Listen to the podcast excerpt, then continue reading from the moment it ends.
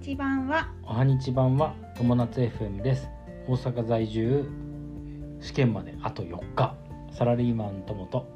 今日のデザートはシュークリームかエクレアを食べる専業主婦夏の仲良し夫婦が語っていく番組です、ずいぶん試験とさデザートの話とさずいぶん落差があるじゃないそうだねのんきだったね。のんきだね。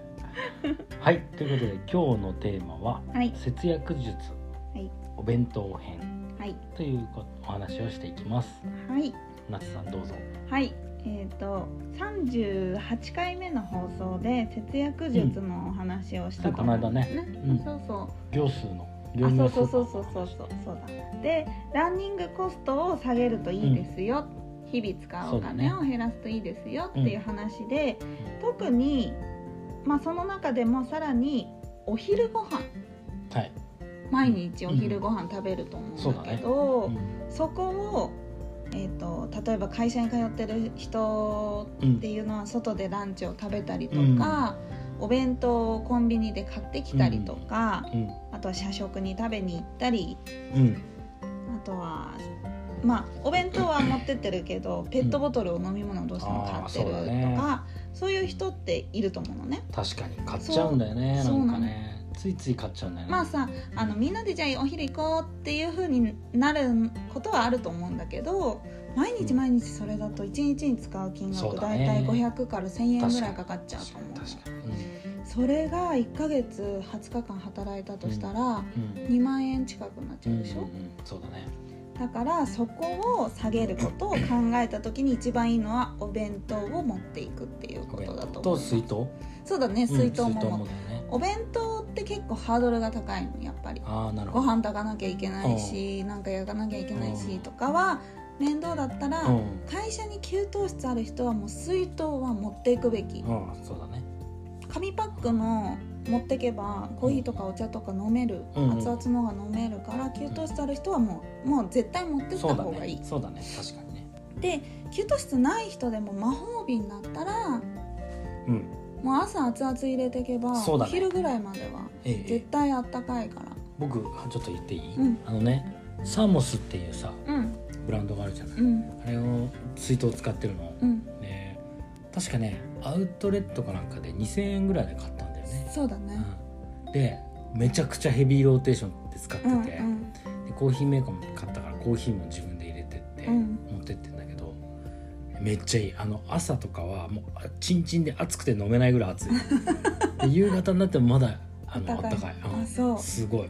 いいね。うん。だから魔法瓶はねいいよ。素晴らしいね。あの2000円の価値は絶対あると思う、うんうんうん。そうだね。でお弁当なんだけどお弁当ももう一生懸命作んなきゃいろいろ作んなきゃって思うと大変だから、うんうん。私が会社員だお弁当持ってってた時なんてすんごいちっちゃい二段弁当だったの。はいはいはいはいそうだね。でね。そうそうそう。で1段目はご飯でしょ？うん。ご飯で2段目のところに、えー、とおかず入れるんだけどおかずももうサラダとウインナーとトマト、うんうん卵うん入れれば大体色も OK だし、うん。自分も別に楽なの。ああレタスちぎってトマトなんてミニトマトポンポンってやって、ウインナーはさ適当にさ焼いたのを入れればいいだけだし。十分だね。そう。うん。